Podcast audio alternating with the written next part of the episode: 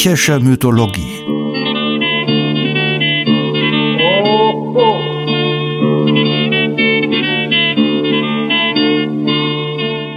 Helgas nützlicher Podcast.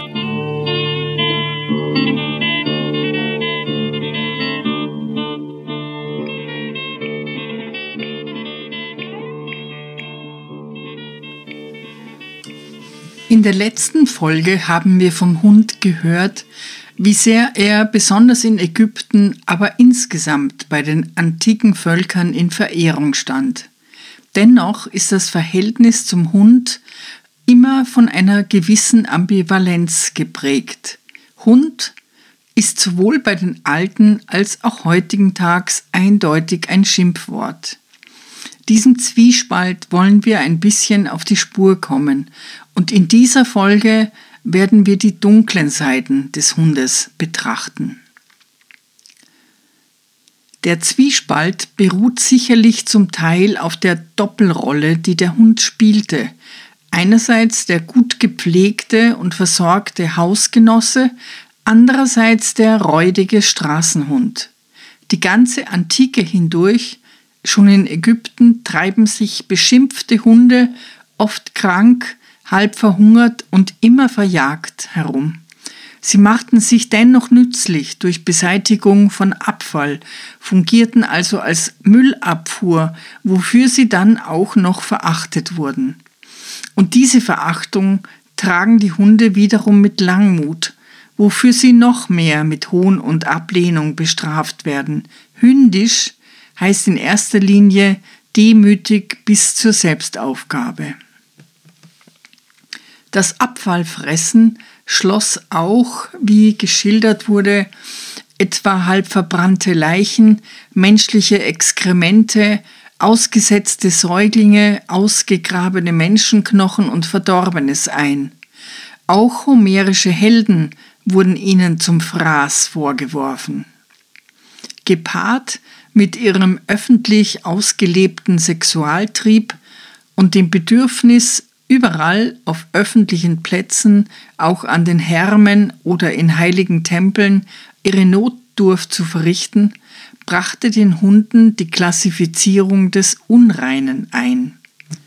Bestimmte Priester durften sie nicht berühren, ja nicht einmal das Wort Hund aussprechen. Von der Insel Delos etwa oder der Akropolis als heilige Bezirke waren sie ausgeschlossen. Wie ein Hund hieß so viel wie schamlos. Freche Hündin schilt Penelope ihre säumige Magd. Der schlechteste Wurf im Knöchelspiel hieß Hund. Und die stinkenden, eitrigen, ekeligen Harpien wurden als Hunde des Zeus bezeichnet. Auch die meuchelnde Sphinx die todbringenden Kehren und die geifernden Erinien wurden ebenfalls Hunde genannt. Zur negativen Seite des Hundes werden wir auch die gefürchtete Tollwut rechnen müssen, eine schreckliche Krankheit. Es handelt sich um eine Virusinfektion, die auf den Menschen durch den Biss eines infizierten Tieres übertragen wird und auch heute noch ohne Behandlung zu einem grausamen Tod führt. Sie ist auch deshalb so unheimlich, da infizierte Tiere, auch wilde wie Fuchs oder Wolf, die Scheu verlieren und scheinbar zutraulich sind. Der Kontakt aber hat den Tod zur Folge.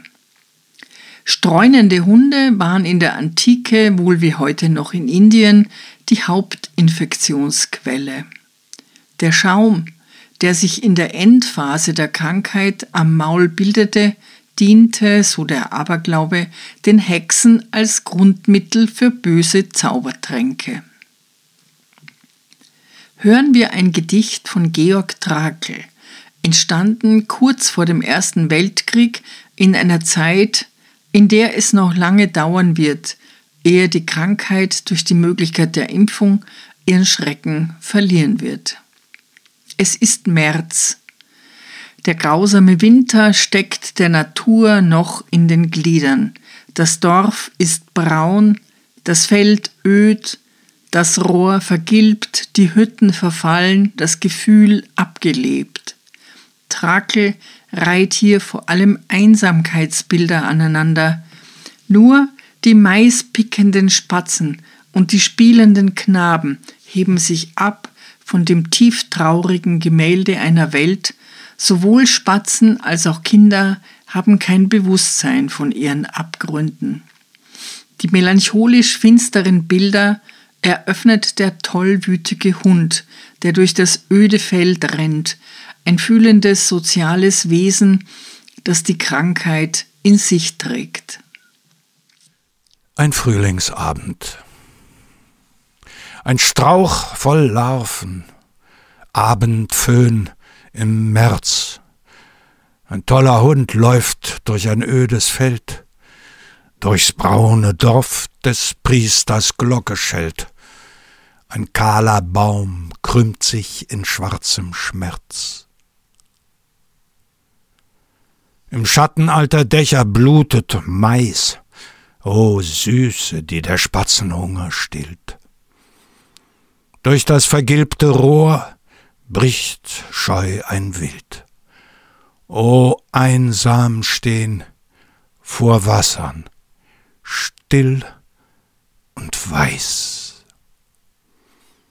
Unsäglich ragt des Nussbaums Traumgestalt, den Freund erfreut der Knaben bäurisch spielt.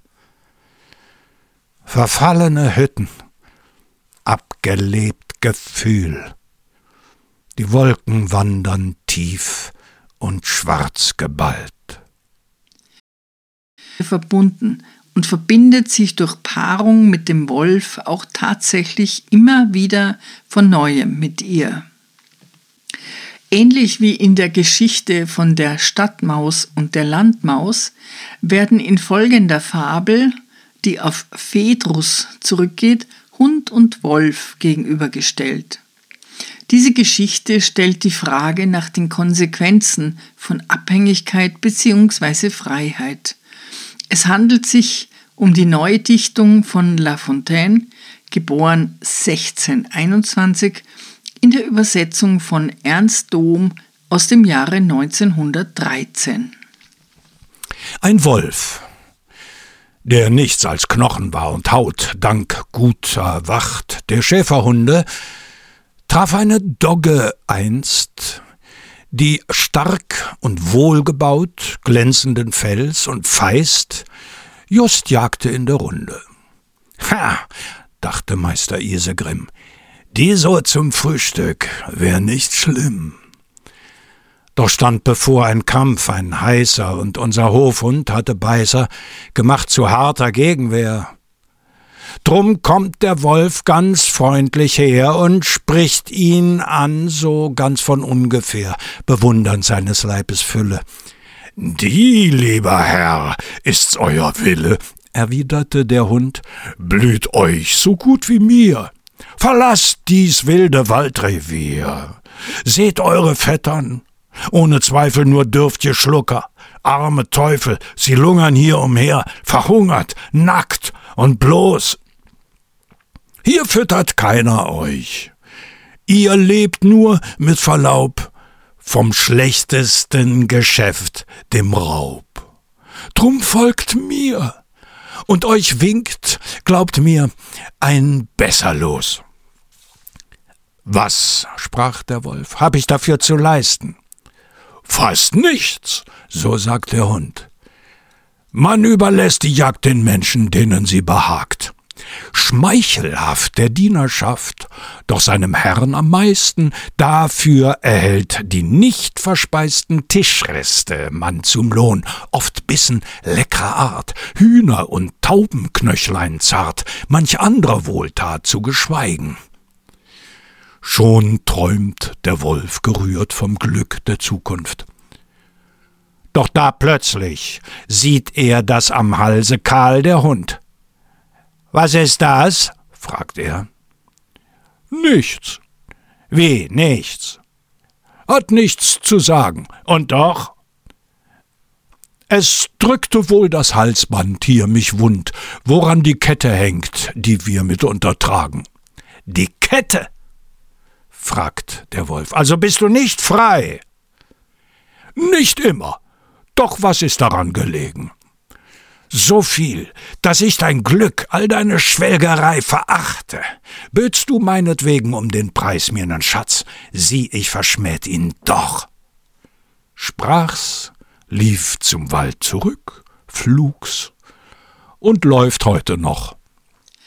Indem der Wolf auf die vom Halsband kahl gescheuerte Stelle auf dem Hundehals verweist, trifft er genau den Punkt. Die Ketten, die Leine, das Halsband als Zeichen dafür, dass der Mensch den Hund als sein Eigentum betrachtet, dass der Hund nicht frei entscheiden kann.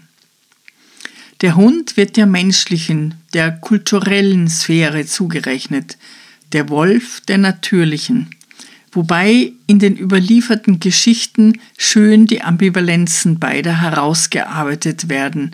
Die Kultur ist gut und bedeutet Fortschritt.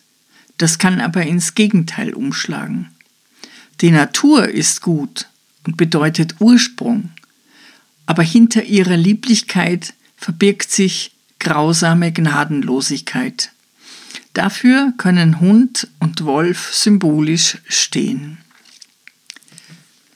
Im Märchen Petrosinella in einer Sammlung von Giambattista Basile von 1634 werden ebenfalls in einer Episode Hund und Wolf gegenübergestellt. Während der Hund sich eindeutig als der profanen Sphäre der Menschen zugehörig erweist, und sich mit Brot bestechen lässt, vermag es der Wolf, der der jenseitigen Welt und ihren Kräften zugehörig gedacht wird, es mit der Hexe aufzunehmen und dieser den Gar auszumachen. Petrosinella wird ähnlich wie Rapunzel in einem finsteren Turm gefangen gehalten und kann schließlich mit der Hilfe eines Prinzen fliehen. Die Hexe will sie aber nicht aufgeben. Als diese nun die Hexe schneller als ein freigelassenes Ross hinter sich herlaufen sahen, so hielten sie sich anfangs für verloren. Endlich jedoch erinnerte sich Petrosinella der Galläpfel und warf rasch einen auf die Erde, so dass plötzlich ein entsetzlicher, riesengroßer korsischer Hund, ein Bullenbeißer erschien, der mit weit geöffnetem Maul und furchtbar bellend der Hexe entgegenrannte, um sie wie einen einzigen Bissen zu verschlingen. Dieser aber welche mehr List und Kniffe im Kopf hatte als der leibhaftige Teufel, steckte die Hand in die Tasche und zog daraus ein Stück Brot hervor. Kaum hatte sie es dem Hund dargereicht, als er den Schwanz sinken und seine ganze Wut fahren ließ worauf sie von neuem den Fliehenden nachzusetzen begann, welche an den Fußtritten und an der Staubwolke, die sich bis zum Himmel erhob, merkten, dass die Hexe von neuem hinter ihnen her war. Petrosinella warf den letzten Gallapfel zur Erde und zauberte auf diese Weise einen Wolf hervor. Und dieser, ohne der Hexe Zeit zu einem neuen Ausweg zu lassen, verschlang sie wie einen Esel. Hierauf legten die Liebenden langsam und gemächlich ihren Weg nach dem Reiche des Prinzen zurück, wo dieser mit Einwilligung seines Vaters Petrosinella heiratete. Die dunkle Seite des Hundes wird vielleicht am deutlichsten in der Vorstellung des Höllenhundes. Der Hund als Gehilfe des Teufels, mit feuerredrigen Augen, wie er es aus den mythischen Sphären ins Märchen geschafft hat. Der Pfad des indischen Yama wird von zwei vieräugigen Hunden des Sarama mit riesigen Nasenlöchern belagert. Diese erscheinen auch als Todesboten. An der Grenze zur griechischen Unterwelt wacht der böse Kerberos, und der nordische Mythos kennt Fenris, oder Fenrir, den mächtigen Widersacher des Guten, der am Ende der Welt sein entfesseltes Unwesen treiben wird. Werfen wir zunächst einen Blick auf Kerberos. So hieß der wüste Höllenhund am Eingang zu Hades Reich dem er gehorchte. Ihm entging nichts, er ließ keine Toten hinaus und keine Lebenden hinein. Seine Mutter war die grausige Echidna und der ungestallte Typhon war sein Vater. Hartherzige Kinder nennt Hesiod die gemeinsame Brut dieses grauenerregenden Paares. Die Sphinx, die Chimäre oder die Hydra waren die Geschwister von Kerberos, den Hesiod das unaussprechliche Scheusal nennt. Grauenvoll. Unter der Erd in Arima hauset Echidna, sie die unsterbliche Nymphin stets unalternder Jugend. Ihr dann, sagen sie, nahte mit traulicher Liebe Typhon, ein unbändiger Wind der freudig blickenden Jungfrau und die Begattete trug und gebar hartherzige Kinder, gebar das Grause, das unaussprechliche Scheusal Kerberos. Hades Hund, mit ehernem Laut den Verschlinger, voll von schamloser Gewalt, den fünfzighäuptigen Wüterich. Als Verschlinger beschreibt ihn Hesiod einer der ältesten Gewährsleute in Sachen Mythologie. Er beschreibt Kerberos mit 50 Köpfen, das heißt, der grausamste Teil an ihm, das zuschnappende und zermalmende Maul, ist vervielfacht. Manchmal hat er nur zwei, am öftesten drei oder auch hundert Häupter. Oft haften ihm Elemente einer Schlange an. Sein Schwanz endet häufig in einem zubeißenden Schlangenkopf, die Haut, der Rücken oder Schlangenhäupter und auch ganze Schlangen wachsen aus ihm, dem Nacken, dem Rücken oder den Gliedmaßen, womit nicht nur seine immense Gewalt, sondern auch seine Hinterhältigkeit betont ist. Auch der Löwe steht oft Pate für weitere Ausgestaltung der Körperteile, dann verfügt er zum Beispiel über Löwentatzen. Man dachte sich ihn wohnend in einer Höhle an schweren Ketten, aber zeitweilig war er auch freigelassen. Schrecklich war auch sein Gebell. Seine Stimme hatte eine eiserne Durchschlagskraft, womit wohl an ein metallenes, weittönendes Becken erinnert wird. Die Schrecklichkeit des Kerberos lernten vor allem jene kennen, die versuchten, die Regeln der Unterwelt zu brechen. Im Mythos wird von verschiedenen Versuchen erzählt, aus der Unterwelt wieder lebend zu entkommen. Dazu musste man unter anderem den Kerberos ruhig stellen. Orpheus war einer von denen, die das vollbrachten. Ihn trieb es aus Liebe zum Hades. Er wollte seine junge Gattin wiederhaben, die am Tag der Hochzeit vom Tod entrafft worden war. Ihm stand seine wundervolle Musik zu Gebote. Mit ihrer Hilfe rührte er die Seelen der Abgeschiedenen, die unerbittlichen Furien erstaunen, und die drei weit klaffenden Mäuler des Kerberos schwiegen. Wir zitieren Vergil mit Versen aus seiner Georgika, in denen er die Geschichte des liebenden Orpheus erzählt.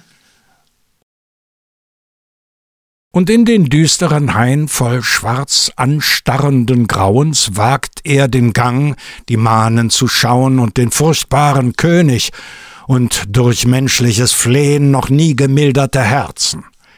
Aber es schwebten, gerührt vom Gesang, aus Erebos tiefen luftige Schatten daher, und im Leben entschwundene Gestalten, zahllos, so wie im Laube sich tausende Bergen der Vögel.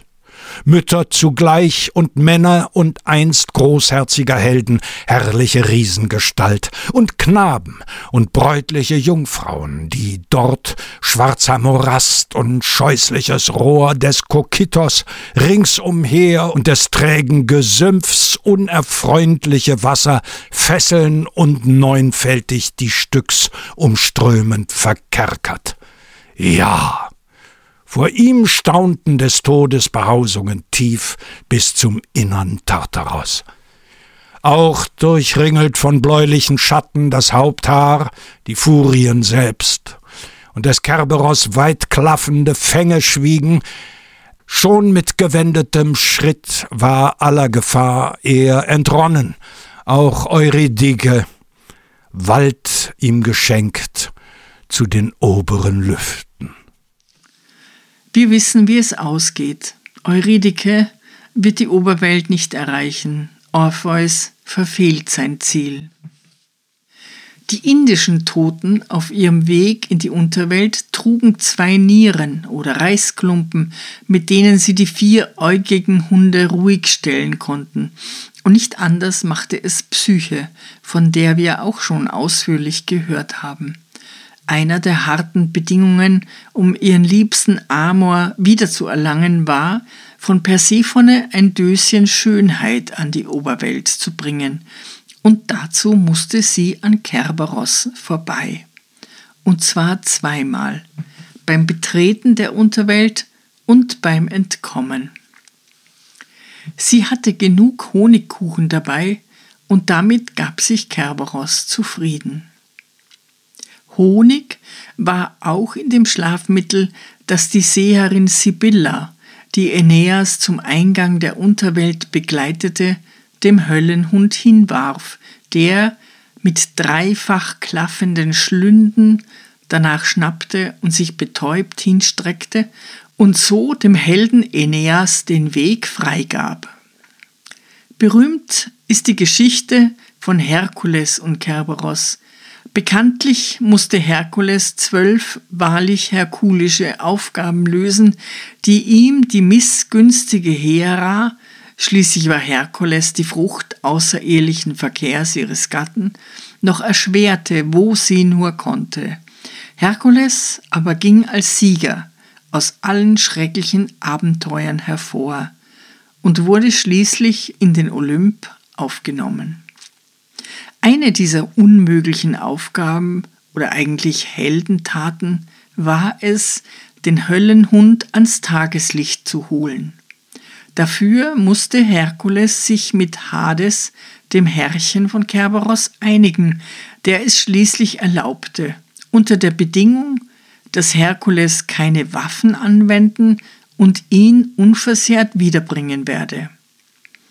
Herkules hielt sich daran und würgte Kerberus so lange, bis er ihn fesseln und mit seinen Riesenkräften an einer schweren Kette an die Oberwelt zerren konnte. Homer lässt Herkules in der Odyssee von seinem schlimmsten Abenteuer erzählen.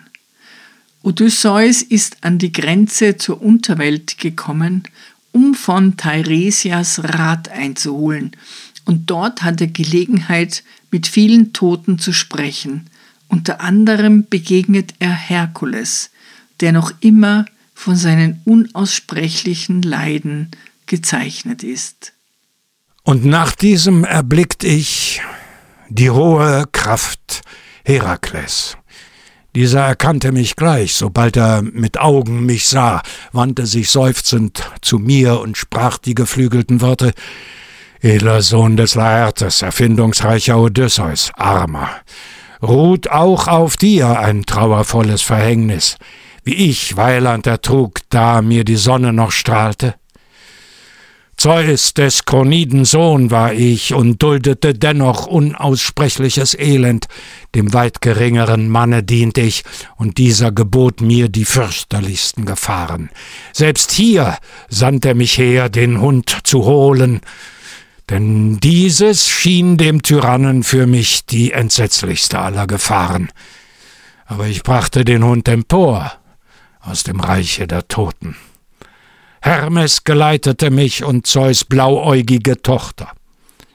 Also sprach er und ging zurück in die Häuser des Hades. Ganz anders klingt Herkules bei Seneca. Allerdings haben wir hier einen Herkules vor uns, den Hera noch nicht mit Wahnsinn gestraft hat in ihrer Wut. In diesem Wahn wird Herkules seine Kinder erschlagen, seine Familie auslöschen und also tief fallen von seinem Hochmutspodest. Die Götter werden ihn auf grausamste Weise demütigen. In unserer Szene ist Herkules noch uneingeschränkt hochmütig und prahlt. Er erzählt davon, wie er des Todes Macht verspottet und selbst das Schicksal besiegt habe, über das ja bekanntlich nicht einmal Zeus Macht hat. Fast hat man das Gefühl, er wäre der Juno, der römischen Hera, die ihn zu diesem Abenteuer zwang, dankbar. Dank ihrer Intrige nämlich konnte er seine Überlegenheit beweisen. Die Erde hat nichts Schreckendes genug für mich. Sie bietet mir zu wenig Mühen. Wohin noch keiner drang, dahin trieb mich der Juno-Hass zum Land, das Sonnen nie bestrahlt, wo unter nächtlich trüben Schauern in wüsten Räumen herrscht, der Bruder Zeus. Des Chaos ew'ge Nacht und ihre Schrecken, des düstren Reichsgebieter, selbst das Schicksal hab ich besiegt, des Todes Macht verspottet. Ich ging an ihm vorüber, unversehrt. Zwar brachte Herakles das scheußliche Tier wieder in die Unterwelt zurück, jedoch hinterließ Kerberos durchaus seine Spur in der Oberwelt, denn sein giftiger Speichel troff auf die Erde und daraus erwuchs der Eisenhut, genannt auch Aconitum. Es enthält Aconitin, eines der mächtigsten Pflanzengifte, das schon in kleinen Mengen auf Herz und Hirn wirkt und in wenigen Stunden zum Tod führen kann. Es wurde zur Tötung von Panthern oder Wölfen eingesetzt, aber nicht nur wilde Tiere mussten dran glauben, es war das häufigste Gift bei Suizid, Hinrichtung oder Mord. Ovid erwähnt Eisenhut als Gift der Schwiegermütter. Getrocknete und geriebene Eisenhutwurzeln wurden in Getränke geschüttet, in Betten gelegt oder in Handschuhe verfüllt. Da es auch über die Haut aufgenommen wird, wirkte es tatsächlich auf diese Weise. Der Besitz von blauem Eisenhut stand in den griechischen Polleis unter Todesstrafe. Das galt aber natürlich nicht für Medea, die Zauberkundige, die einen Anschlag auf Theseus plant, wie uns Ovid verrät. Ihn ist Medea gewillt zu verderben und mischt Akoniton, welches mit sich ehedem sie gebracht von der skythischen Küste. Jenes, so sagt man, kam aus des höllischen Hundes Kerberos Zähnen. Schwarz gähnt ein Geklüft mit finsterem Schlunde und abschüssigem Pfad, auf dem Herakles, mächtig am Arme, ob er sich sträubt zu meiden den Tag und die blendenden Strahlen, hielt, die Augen verdreht, an stählerner Kette gezwungen Kerberos mit sich zog. Der tobend in wütendem Zorne ringsum füllt die Luft mit Gebell aus dreifacher Kehle während das grüne Gefild er bespritzte mit weißlichem Geifer, der, wie man glaubt, ward hart, und aus fruchtbar treibendem Boden sog er den nährenden Stoff und gewann so Kraft zu verderben. Auch die nordische Mythenwelt kennt mächtige böse Hunde, genau genommen sogar zwei, nicht zu vergessen, dass Odin begleitet wird von seinen beiden Wölfen Geri und Freki, womit unser gierig und frech verwandt sind. Geri und Freki, der Gierige und der Gefräßige, verschlingen alle Speisen, die Odin zustehen, denn Odin selbst ernährt sich ausschließlich von Wein. Ferner ist Garm oder Garmr zu nennen. Er ist ein ungeheurer Hund, der die Unterwelt Hel bewacht, ähnlich wie Kerberos. Garm haust in der Höhle Knipahelir, die am Fluss Gjöll liegt. Als die Zeit der Ragnarök losbricht, die Endzeit, in der die Götter ihr Ende finden und die Welt in einer ungeheuren Schlacht untergeht, verlässt Garm seine Höhle und kämpft mit den Riesen gegen die Asen. Im Zweikampf mit dem mächtigen Gott Tyr finden beide den Tod. Der berühmteste Hund ist aber der riesengroße Fenris oder Fenrir. Er war der Sohn des Gottes Loki. Zunächst harmlos, wurde er mit dem Heranwachsen immer furchteinflößender, so dass die Götter ihn nach Asgard brachten, um ihn im Auge zu behalten. Schließlich fürchteten sie um ihr Leben und beschlossen, das Ungeheuer in Fesseln zu legen. Es wurden zwei schwere Ketten geschmiedet, aber Fenris zerriss diese mühelos. Nun griffen die Götter zu Gleipnir, eine magische Fessel, die wie ein einfacher Faden aussah, aber in Wahrheit unzerreißbar war. Denn Gleipnir wurde von zauberkündigen Zwergen gefertigt, und zwar aus einem ganz besonderen Material, aus Dingen, die es nicht gibt, aus der Stimme der Fische, der Spucke der Vögel, dem Laut eines Katzentritts oder den Wurzeln der Berge. Obwohl der Faden so schwach aussah, wollte Fenris ihn sich nicht anlegen lassen, er schien ihm verdächtig. Zur Sicherheit verlangte er, dass einer der Götter seine Hand in sein Maul legen solle. Es fand sich keiner, aber schließlich erklärte sich Tyr bereit, Tyr, der Gott des Krieges. Fenris konnte also gefesselt werden, und je stärker das Tier sich wehrte und zerrte, desto fester zogen sich die Schlingen zu. Fenris war gefangen. Aber er biss zu. Tür kostete es die Hand. Fortan war er der Einhänder Asa, der einhändige Ase. Aber auch Gleipnir wird nicht ewig unzerreißbar bleiben. Fenris wird sich einst losreißen können und damit die Endzeiten einleiten. Er wird den Mond verschlingen und Odin, den obersten der Götter, töten. Erschlagen wird er im Zweikampf von Vidar, Odins Sohn. Wir hören Auszüge aus der Völuspa, ein altnordisch-germanisches Gedicht, dessen Alter und Herkunft umstritten ist. Die meisten Forscher gehen heute davon aus, dass es ungefähr 1000 Jahre alt ist, dabei aber Elemente enthält, die weit älter sind, möglicherweise sogar ins Indogermanische zurückgehen. Völuspa, der Seherin Weissagung, so könnte man es übersetzen, enthält die Erzählung vom Anfang der Welt bis zu ihrem Ende, der berühmten Ragnarök, wo alles im Kampf untergeht. Aber sie verkündet auch, dass daraus eine wunderbare neue Welt entstehen wird. Die Erzählung benutzt prägnante Bilder und fasst vieles in kurze Andeutungen, so dass man annehmen muss, sie setzt die Kenntnis der Zusammenhänge beim Hörer voraus. Zunächst also stellt sich die Urheberin der Weissagung vor, und erzählt vom Anbeginn der Erde aus dem Nichts. Ich will Wallvaters Wirken künden. Die Ältesten sagen, der ich mich entsinne, Riesen acht ich, die Urgeborenen, die mich vor Zeiten erzogen haben. Neun Welten kenn ich, neun Äste weiß ich, an dem starken Stamm im Staub der Erde. Einst war das Alter, da Ymir lebte.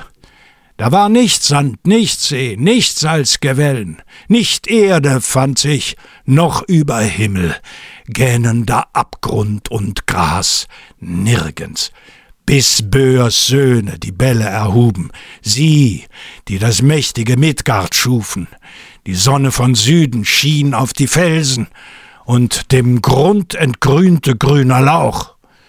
Die Sonne von Süden, des Mondes Gesellin, hielt mit der rechten Hand die Himmelsrosse. Sonne wusste nicht, wo sie Sitz hätte, Mond wusste nicht, was er Macht hätte, die Sterne wussten nicht, wo sie Städte hatten. Aber die hochheiligen Götter wussten Rat und ordneten alles sorgsam, so dass sie nach getaner Arbeit sich unbesorgt dem Glücksspiel widmen konnten. Sie warfen im Hofe heiter mit Würfeln und darbten goldener Dinge nicht. Aber leider hielt das Böse Einzug in der Welt, und die Götter sinnen auf Strafe. Odin schleuderte über das Volk den Spieß. Da wurde Mord in der Welt zuerst. Da gingen die Berater zu den Richterstühlen.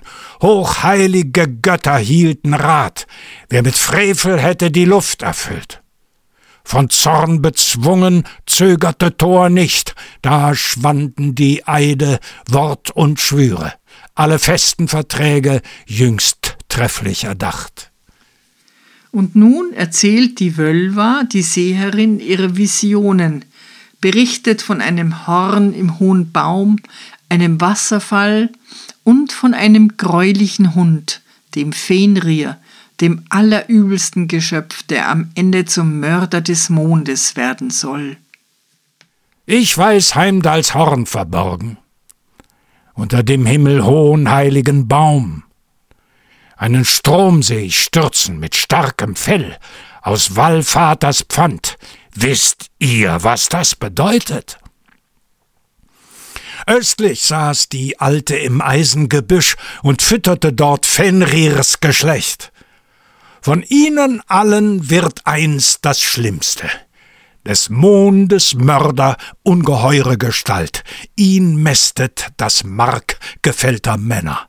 Der Sonne Schein dunkelt in kommenden Sommern. Alle Wetter wüten, Wisst ihr, was das bedeutet? Wie geschildert liegt Fenrir seit Urzeiten in Fesseln.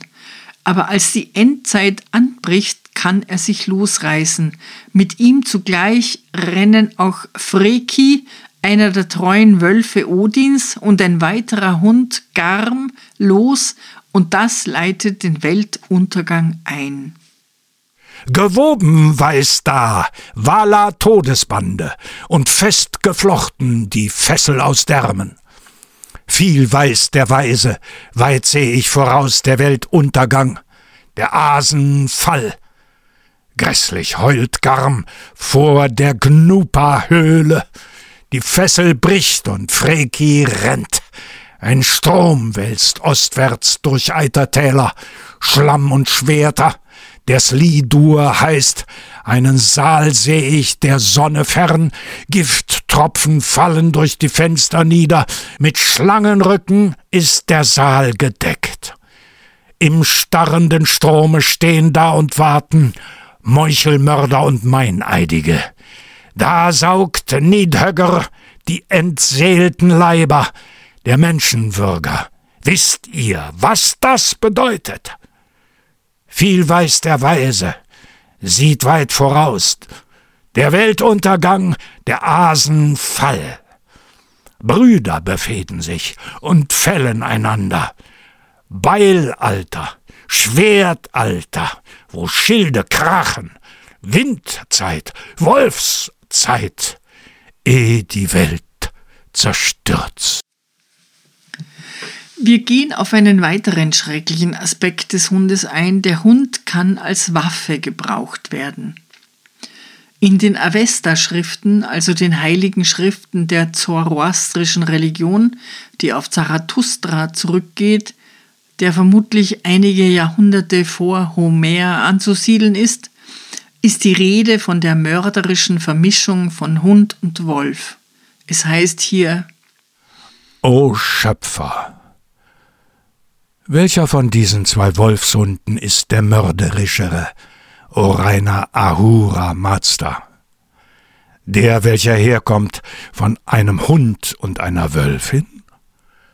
Oder der, welcher von einem Wolf und einer Hündin herkommt? Ahur Mazda antwortete, O reiner Zarathustra, von diesen zwei Arten ist der mörderische der, welcher herkommt von einem Hund und einer Wölfin. Der Hund als Täter, als abgerichteter Killer, Kampfhunde als scharfe Waffe, so lebt er auch in Krimis fort, denen ja heute bei der Millionennachfrage die Stoffe ausgehen, oft als besondere Pointe bei der Suche nach dem Mörder. Das hat eine lange Tradition. Dem Hund wird die Aggression angezüchtet, oft so, dass sie sich sogar auf etwas Bestimmtes richtet. Herodot schildert, wie in den Perserkriegen auf dem Schlachtfeld Mann gegen Mann, Pferd gegen Pferd und Hund gegen Hund kämpfte. Aber schon babylonische Reliefs hatten Hunde im Kampf Getümmel gezeigt. Zwar setzten die Römer Hunde in der Kriegsführung nicht systematisch ein, und beschrieben es immer wieder eher als einen Brauch der Barbaren, dennoch kam der Hund oft genug in strategischen Kämpfen zum Einsatz, dabei trugen Hunde schützende Panzer und Stachelhalsbänder. Elian beschreibt eine dreifache Schlachtreihe, die die Magnesier gegen die Epheser bildeten. Die erste Linie bestand aus starken, wild erregten und bissigen Hunden, die zweite aus Sklaven, und erst hinter diesen kamen die Krieger. Als der Konsul Marcus Pomponius Mato im dritten Jahrhundert vor Christus Sardinien erobern wollte, zogen sich die Rebellen in unzugängliche Schluchten und Wälder zurück. Mato ließ aus Rom grimmige Hunde kommen, die sie aufspürten. Und ebenso erging es den Indigenen Amerikas, auf die die Hunde der Spanier gehetzt wurden. Bei den Römern der Kaiserzeit wurden spürkräftige Hunde in den zahlreichen Wachtürmen am Limes gehalten, um die herannahenden Feinde zu wittern und durch Bellen anzuzeigen. Sie wurden auch für das Überbringen von Nachrichten verwendet, indem man ihnen Briefe in das Halsband einnähte. Napoleon hatte einen mutigen Hund, der ihn begleitete. Mustache hieß er. Und bei der Schlacht von Austerlitz wurde er hoch dekoriert, weil er eine Regimentsfahne zurückerobert hatte. In neuerer Zeit wurden die Hunde im Grabenkrieg eingesetzt, als Sanitätshunde, die beim Auffinden von Verletzten halfen, als Vorpostenhunde, die die Wachen bei ihrer Arbeit unterstützen und Meldungen von Feldposten oder Patrouillen zurücktrugen. Jedes Jägerbataillon im deutschen Heer hatte zehn bis zwölf abgerichtete Kriegshunde. Auch die Mythologie kennt ein sehr bekanntes Beispiel, in dem Hunde als Präzisionswaffe eingesetzt wurden, und zwar von einer schönen Frau. Sie benützte aber nicht ihre eigenen Hunde, wiewohl sie als Jägerin über viele treue Hunde verfügte, sondern wendete die eigenen Hunde des Feindes gegen ihn. Und so schließen wir unsere Betrachtungen zu den dunklen Seiten des Hundes mit der Geschichte des Akteon, einer Begegnung von einem Jäger und einer Jägerin, und diesmal ist nicht die Frau das Opfer, sondern der völlig arglose Mann. Er wird die Konfrontation nicht überleben. Wir halten uns an die Version von Ovid in seinen Metamorphosen.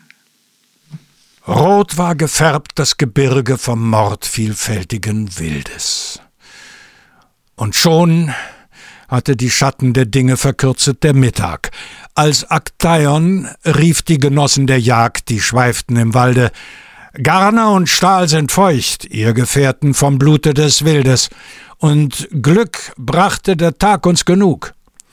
Wenn wieder Aurora führet herauf das Licht, dann gehen neu wir ans Jagen. Akteon war ein Held göttlicher Abstammung, er wurde von dem edlen Kentauren Cheiron auf dem Peleon erzogen und wurde zu einem großartigen Jäger.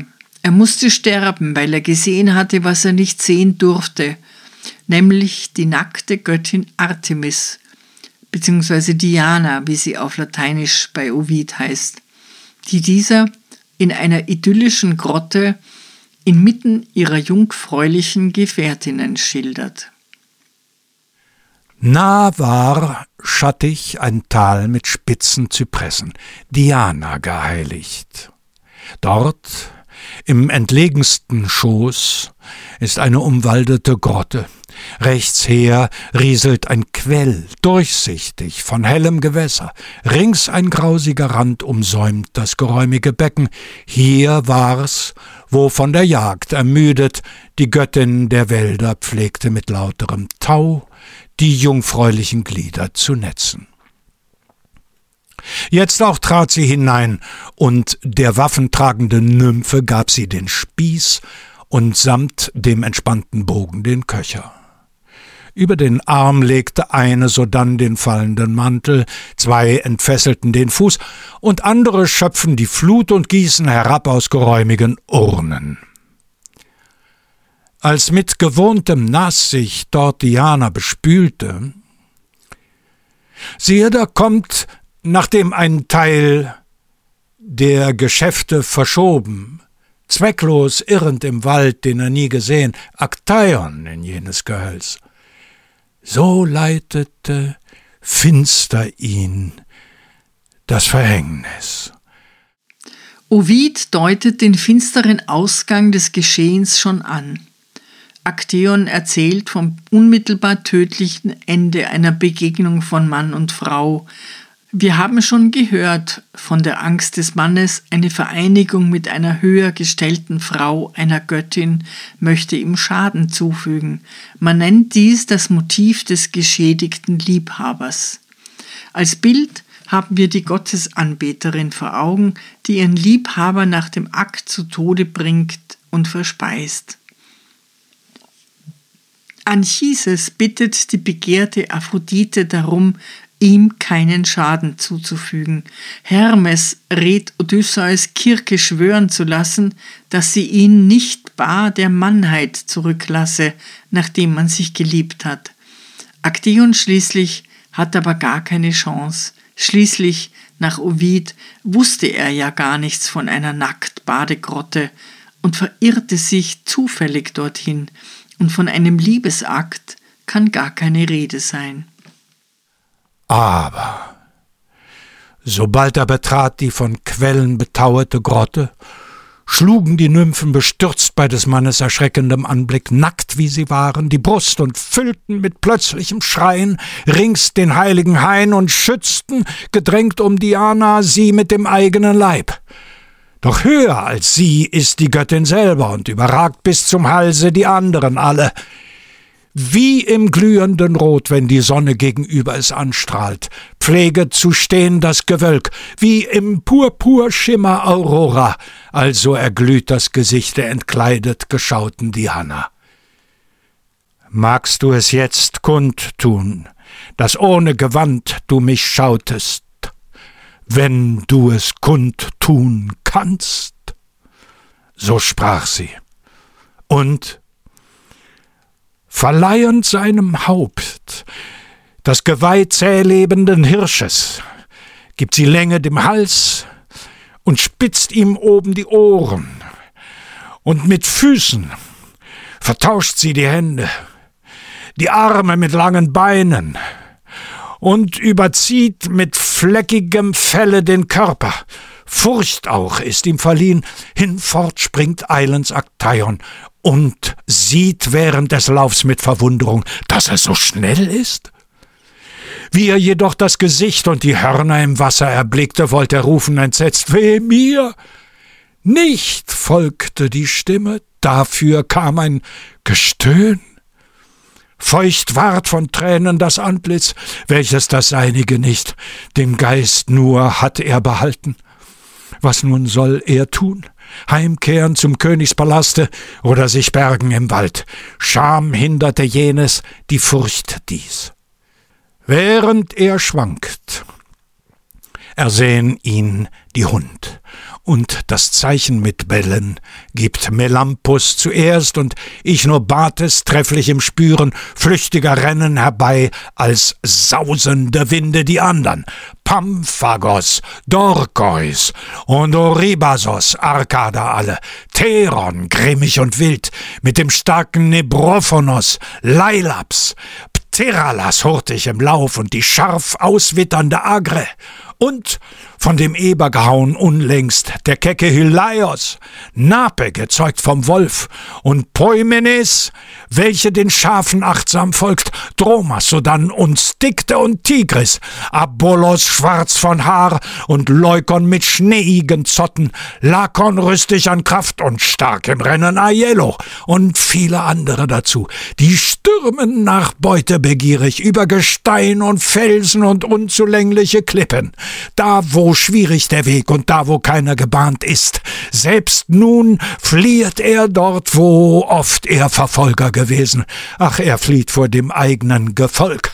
Gern hätt er gerufen, ich Aktaion, ja bin's, erkennt doch euren Gebieter. Worte gebrechen dem Wunsch. Vom Gebell hallt wieder der Äther. Melancheites zuerst verwundete jenem den Rücken. Oresitrophos biss sich am Bug ein.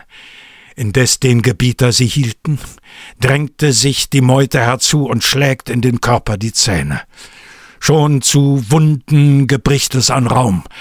Er stöhnet und töne, nicht wie ein Mensch, doch auch wie ein Hirsch niemals hervorbringt, stößt er aus und erfüllt das weite Gebirge mit Wehruf und mit gebogenem Knie demütig und bittenden ähnlich schickt er schweigend umher seine Blicke. Arglos doch stehen die ringsum gedrängt, in den Leib beißend einsenkend die Schnauzen und zerfleischen den Herrn im Bilde des trügenden Hirsches.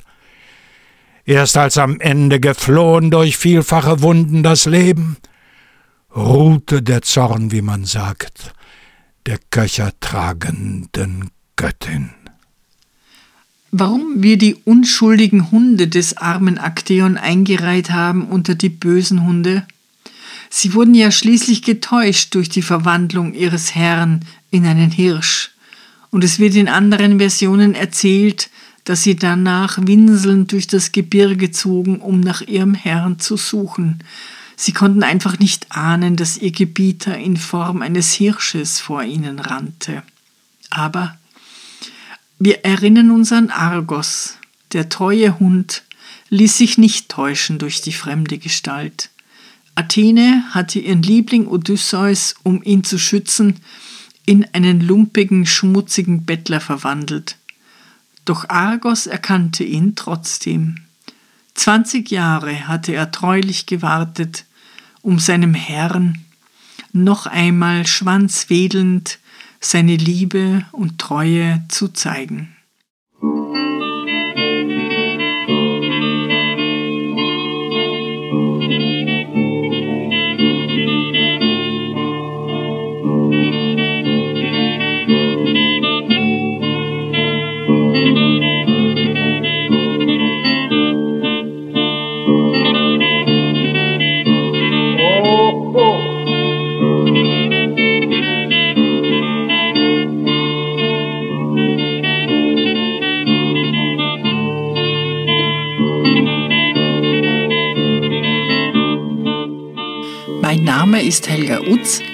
Ich unterrichte in Wien an der Universität für angewandte Kunst und ich bin von Haus aus Musiktheaterdramaturgin. Meine Studien im Bereich der Mythologie und das Interesse daran rühren sicherlich von der Oper her. Jedes Mal, wenn man über einen Stoff oder eine Konstellation am Theater erforscht, stößt man auf die Antike. Deshalb möchte ich auch die griechische Mythologie nicht unbedingt isoliert betrachten, sondern immer wieder Beispiele bringen, die Gedanken oder Formen fortführen und mein Wunsch ist dazu beizutragen, dass man reicher wird, indem man lernt, Verbindungen herzustellen. Die Musik stammt von Kostas Bezos, geboren 1905 in einem kleinen Dorf in der Nähe von Korinth einem politischen Journalisten, Cartoonisten und begnadeten Musiker. Bezos starb 1943 unter der deutschen Besatzung an Tuberkulose. Die Aufnahme von Kostas Bezos und seiner Gruppe entstand 1930 für Schellack in Athen.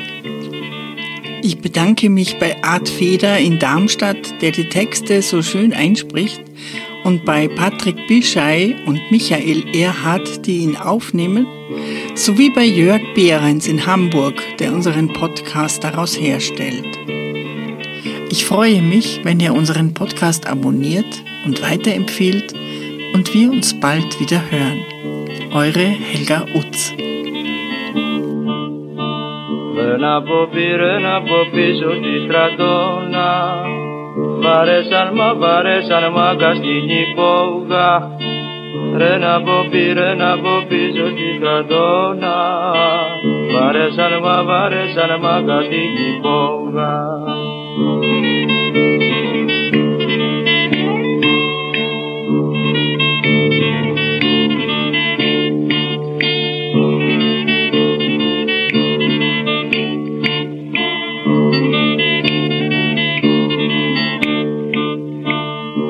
ένας μπαμπαίνει ένας μπάτσος με το κουπιό.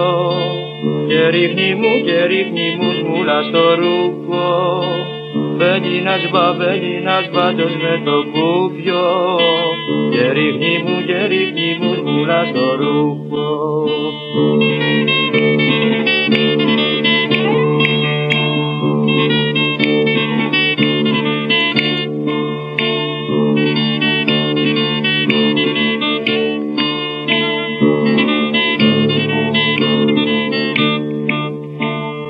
κατρακί και κατρακύλισε το πέσι. Μαδρίνιωνα, μαδρίνιωνα αργύλε στη μέση. Και κατρακί και κατρακύλισε το πέσι. Μαδρίνιωνα, μαδρίνιωνα αργύλε στη μέση.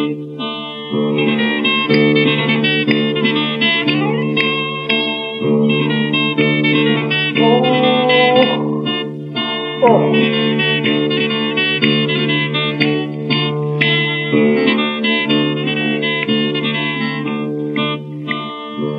Ανά και τον Ανάβη Κυριακούλα. Ρε που τα γύρα και τσιγαριές στη ζούλα. Και τον Ανά και τον Ανάβη Κυριακούλα. Ρε που τα γύρα και τσιγαριές στη ζούλα